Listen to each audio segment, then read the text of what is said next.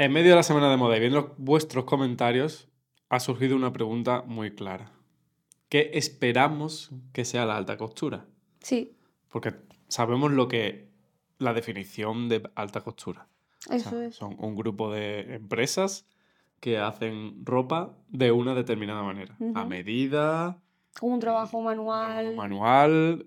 Antes era en París, ahora se ha abierto eso un poquito más tal. Aunque los desfiles siguen siendo en París, evidentemente. Esa es la definición, pero ¿qué esperamos?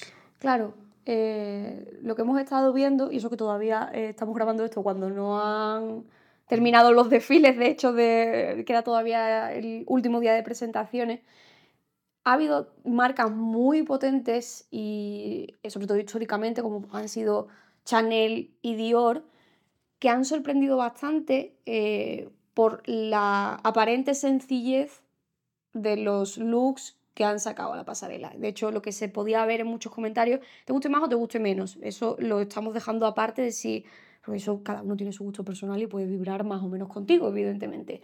Pero había mucha gente que decía, esto parece ready to wear. Ajá. Que era, es algo que creo que nos ha llamado la atención, a mí me ha resultado muy llamativo, porque me ha vuelto a poner delante cómo efectivamente tenemos un cliché estético de lo que debe ser el ready to wear y un cliché estético de lo que debería ser la alta costura.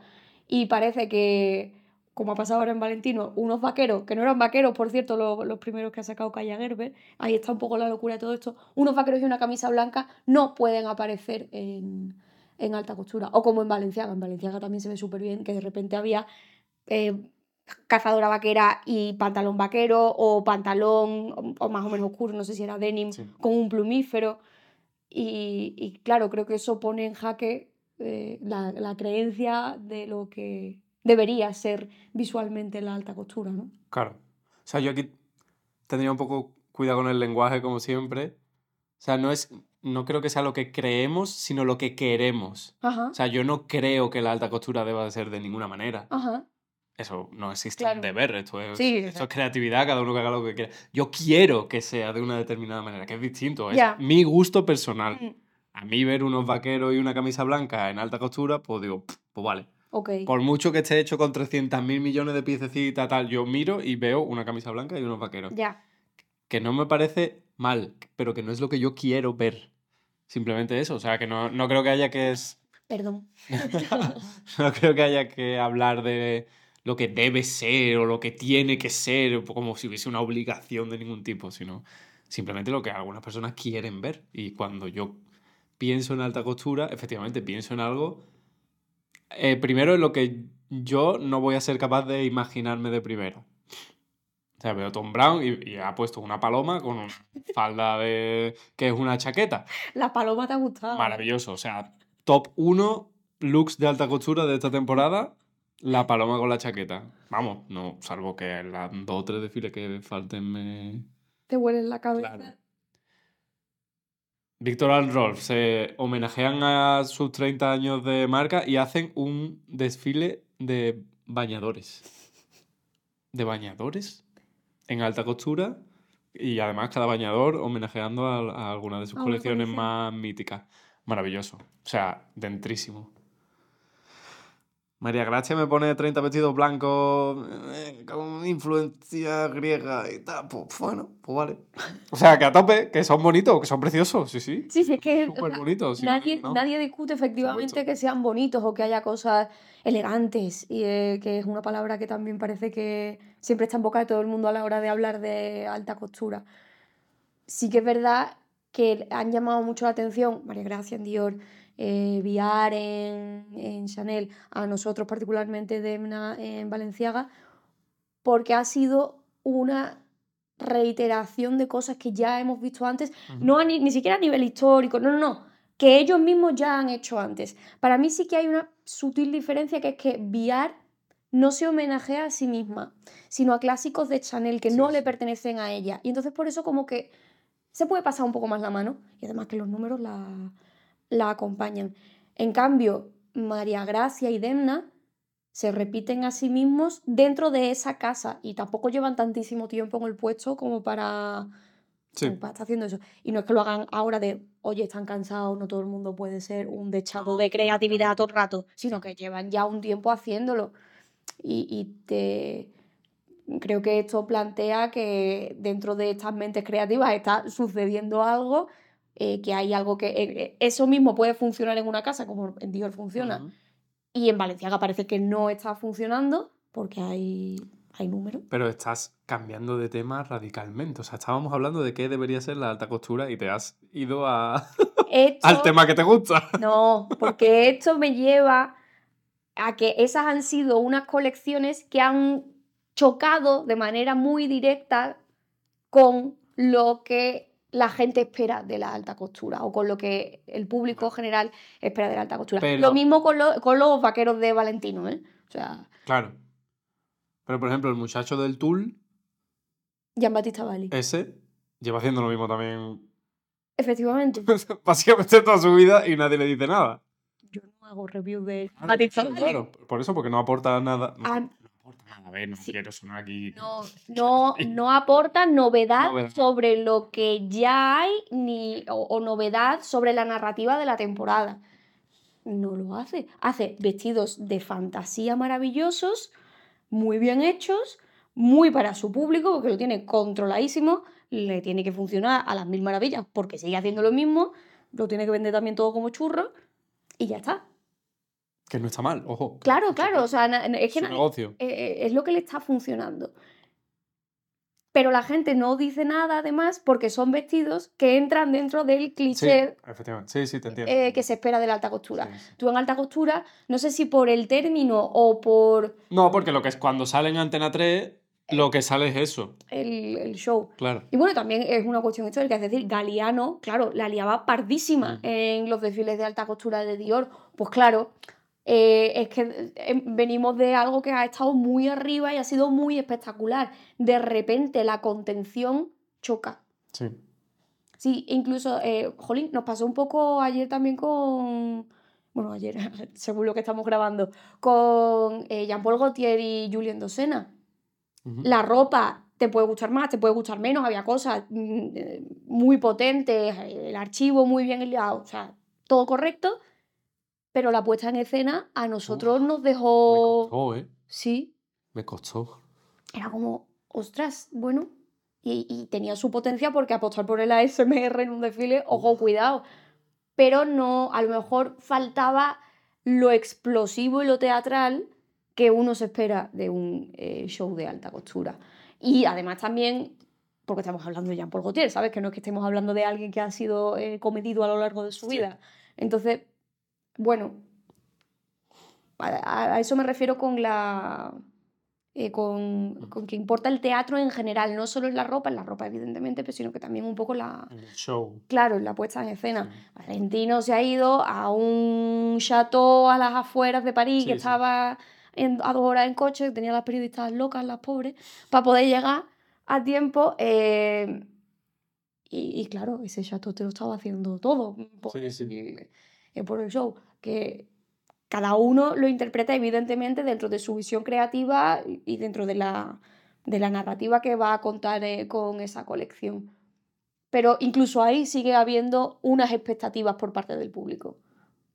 Pues normal, o sea, como en cualquier... Esto es como en cualquier trabajo creativo. O sea, el cuando vas de cara al público, pues el público decide.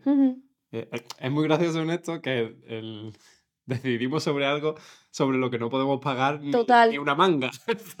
o sea que no somos el target para nada. O sea, lo que nosotros opinemos da absolutamente igual. No da absolutamente igual, ojo, porque luego nosotros sí compramos los llaveros, los bolsos, las botas, los zapatos. O sea que no da. Eh, no es tan fácil como decir que da igual. No deja de ser un gran anuncio. Eso es.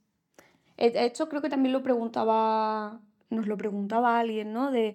Bueno, pero si, si esto es alta costura, ¿por qué tendría que seguir como una línea narrativa dentro de la casa o dentro de la temporada? ¿no? Y es que es verdad, efectivamente, esto está hecho para que lo compren unas personas ultra privilegiadas que, lo van a pagar, pero eh, para el público general sienta unas fases estéticas, sienta unas tendencias que luego mm, se van a ver replicadas eh, en determinadas marcas de moda Em, y también, como tú dices, una imagen de marca. O sea, al final los desfiles no dejan de ser.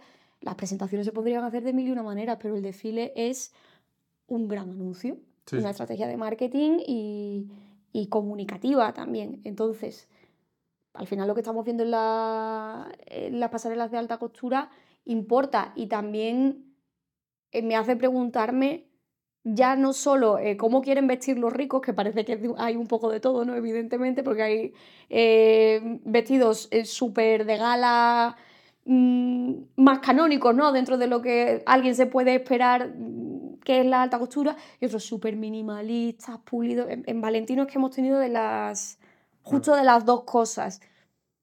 Pero también creo que eso habla de un movimiento estético más general que estamos viviendo ahora mismo, que vamos a seguir viviendo a final de año y a principios del, año que viene. Por eso que de repente María Gracia quiera poner 700 vestidos blancos ultra lisos, no es solo para que su clienta se lo compre, sino que también está queriendo eh, contar algo.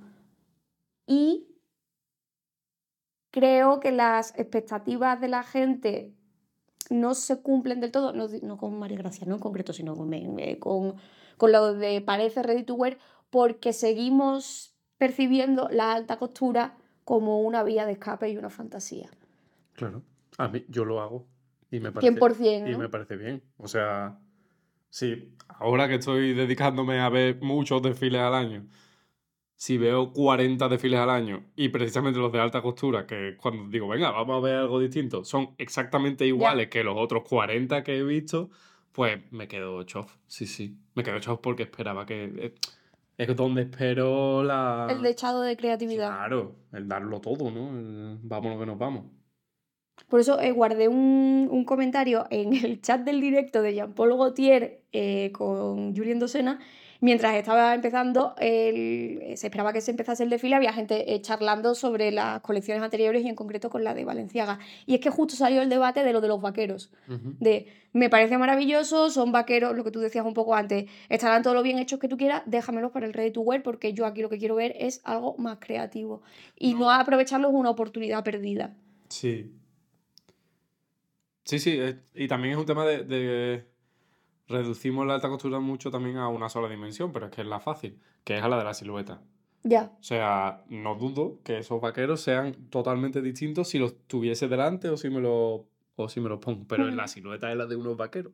No, no tiene nada. Flojito porque no, no se veía muy... Pero bueno, me da igual. A mí en concreto, fíjate, la prenda de los vaqueros me llama mucho la atención porque es como si un, un kinky se hubiese colado en los salones de alta costura, ¿no? Pero además, porque también como hipótesis, imagínate, no soy clienta de alta costura, obviamente, pero si en algún momento de mi vida fuese clienta de alta costura, me pregunto, ¿qué diferencia habría? Aparte, sí, que te lo hacen a medida, que sí, todo eso no lo sabemos, pero ¿realmente yo elegiría comprarme unos vaqueros de alta costura versus unos de ready to wear de esa misma firma? Es decir, ¿qué, qué diferencia experimentaría? En cambio, sí entiendo que los vestidos, las camisas y tal, sí hay otro, otro nivel de, complejidad, de creatividad y demás. Pero en, concreto, justo en esa prenda, sí que es verdad que. Yo lo veo muy complicado. O sea, que a tope, que es con la, como siempre, con la campaña de marketing adecuada, todo funciona. Pero, uff, de primeras, decir, no, es que aquí tiene unos vaqueros de que 20, 30 mil, 40 mil pavos. No sé, lo que cueste. Mm, uff, complicado, ¿eh? Cuando además ya me estás cobrando casi mil pavos por los de, por los de Ready to Wear, ¿sabes? Que no es que tampoco estemos hablando de... no, no, es que esos ya están con eh, eh, unas calidades que se esperan extraordinarias y con unos acabados maravillosos. No sé, yo, si los hacen, quiero pensar que es que hay. Que hay demanda, que hay demanda. Quiero pensarlo. O que están intentando que exista esa, demanda. Que alguien ha dicho, bueno, esto puede ser buena idea. O, o no, a lo mejor ha sido un tiro al aire y a ver, a ver si cuela. Y si cuela, coló. Y si no, pues ya no se hace más. O sea, pero la cuestión es que hay mucha gente tendiendo a esa simplicidad más propia del ready to wear dentro de la, del marco de la alta costura. Eh, que es que casi que se está equiparando al nivel de vestido fantasía fantasía. Total. Entonces, ¿qué, es lo que está pasando ahí? ¿Qué, nos están queriendo decir tanto a nivel eh, de clientela como a nivel visual? Y también me da curiosidad saber cómo va a seguir reaccionando el público ante, ante todo esto. O sea, vamos a desilusionarnos de la alta costura, porque la alta costura es lo que tú dices, después de ver 40 desfiles al año, jo, pues yo me espero, los espero con un poco de ilusión porque espero otras cosas. Sí. Lo bueno es que hay de todo. Sí. O sea, no, me gustaría que hubiese más de mm, Maston Browns y Victor and Rolls de la vida. Sí, me gustaría. A lo mejor hace falta una crisis para renovar un poquito de, de talento de, por medio y que y volver a hacer un web eh, otra camada que los señores de traje hagan a lo mejor hagan lo que tienen que hacer pero, pero bueno, Tom Brown no es joven. No, no. O sea, que, que no es, que es una tontería, vamos, que simplemente hace falta ni Victor no. La marca acaba de cumplir 30, años, O sea, que viéndolo así, lo que acabo de decir es una tontería. Lo que hace falta es mm, eso, gente que tenga un poquito de ganas de. Eso. De... Además, que a mí me resulta tan que los mismos diseñadores que hagan el Ready to Wear tengan que ser los que hagan. Si la marca es tuya, a tope. O sea, si eres Victor and Rolf y te llamas Victor y Rolf, pues obviamente vas a hacer todos los. Mm, todos los desfiles. A tope con ellos. Pero en. Por ejemplo, lo de Jean-Paul Gaultier me, hace un poco de gracia que cada. Sí. estos últimos años, pues cada, cada año venga una persona y. Y bueno, pues ponga su tal. Lo de Dior y Chanel es que como se me queda tan soso, como a lo mejor hay que meter a alguien ahí que, que, ya. que levante un poquito el... fíjate, es curioso, estoy pensando ahora sobre la marcha, ¿por qué tenemos diseñadores distintos para la línea masculina y femenina y no para la alta costura? A ver, entiendo que por contrato. O sea, si tú eres quien sea y te quieren fichar y te dicen, no, pues solo, va, solo vas a hacer ready to wear y dices, para ti. claro, o sea, lo más prestigioso y no lo voy a hacer yo. Ya. No, no creo, ¿no? No creo que funcione. Pero lo que parece también bastante claro es que no podemos seguir con este ritmo de colecciones. Es decir, eh, esto lo, han dicho los diseñadores en un millón de ocasiones, creo que todo el mundo que está metido en el mundo de la moda lo sabe, y aún así se sigue con la rueda. No se le puede estar pidiendo a alguien que sea eh, creativo cada dos meses. Es decir, eh, es que justo en el, en el, documental este que acabamos de terminar del Reino de los Sueños, no me acuerdo quién lo decía, pero lo expresaba perfectamente. No le pides a un pintor, a un escultor o a cualquier otro artista que haga una exposición cada dos meses. Con fechas además tan... Tan marcadas. No se les pide. Y yo entiendo que esta gente delegará lo que tenga que delegar. Eh, que probablemente lo... Pero esa es la pena, si lo haces así, al final van a tener que delegar, que no dudo que delegarán en gente maravillosa. Obviamente, obviamente. Pero ya estás, ya te estás dedicando a, aceptar o no aceptar diseños de otros. Ya. En vez de a diseñar tú. Hmm. Y todos sabemos que cuando tenemos que estar pendientes de lo que hacen otros, hay una parte muy grande de tu cerebro que no está funcionando a nivel creativo, porque estás pendiente de lo que hacen los demás. Total. Es normal. Y claro, cuando no tienes el 100% de tu capacidad puesta en crear, pues no sale lo mejor de ti, es normal mm. y nos pasa absolutamente a, a, todos. Pero si las ventas suben, pues claro, claro. es que al final mandan dinero, que lo vamos a hacer? No, y hay gente que lo lleva mejor y gente que lo lleva peor, porque por ejemplo, eh, Daniel Rosberry en Schiaparelli mm, él, me ha hablado cuando, cuando le hice la entrevista de esa presión y de que efectivamente eh, esto no hay quien lo sostenga y aún así ahí está el tío.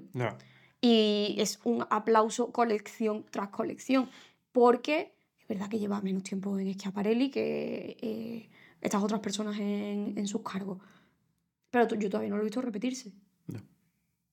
Que ojo, que eh, repetirse no está mal, pero creo que está consiguiendo construir ese rescatar lo que tenía que rescatar del archivo, añadirle su propia creatividad, tener sus bases claras e ir variándolas, e ir haciendo versiones de esas, eh, de esas líneas lo suficientemente marcadas como para que no tengas que pensar, yo esto ya lo he visto. Sí.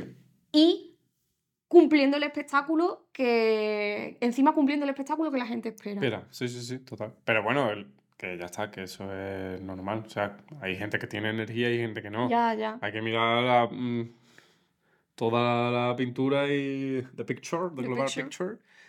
y pensar que lo que hay que conseguir es que esa gente no se queme. o sea, que a tope con el que tenga energía ahora, si lo que queremos es que no se nos queme en cuatro años, hmm. que nos dure 20. Total. Ya sé la, la idea. No, ya.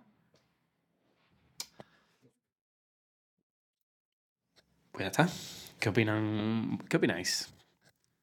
¿La alta costura debería ser siempre creativa e intentar sorprender? O sea, que os gusta. vuelvo a decir, vuelvo al deber y al cómo deberían ser las cosas. No, no, sí, es inevitable, pero es un lenguaje que me gusta cambiar. ¿no? Mm. Las cosas no deben ser ni, ni, tienen que ser de ninguna forma, sobre todo el ocio.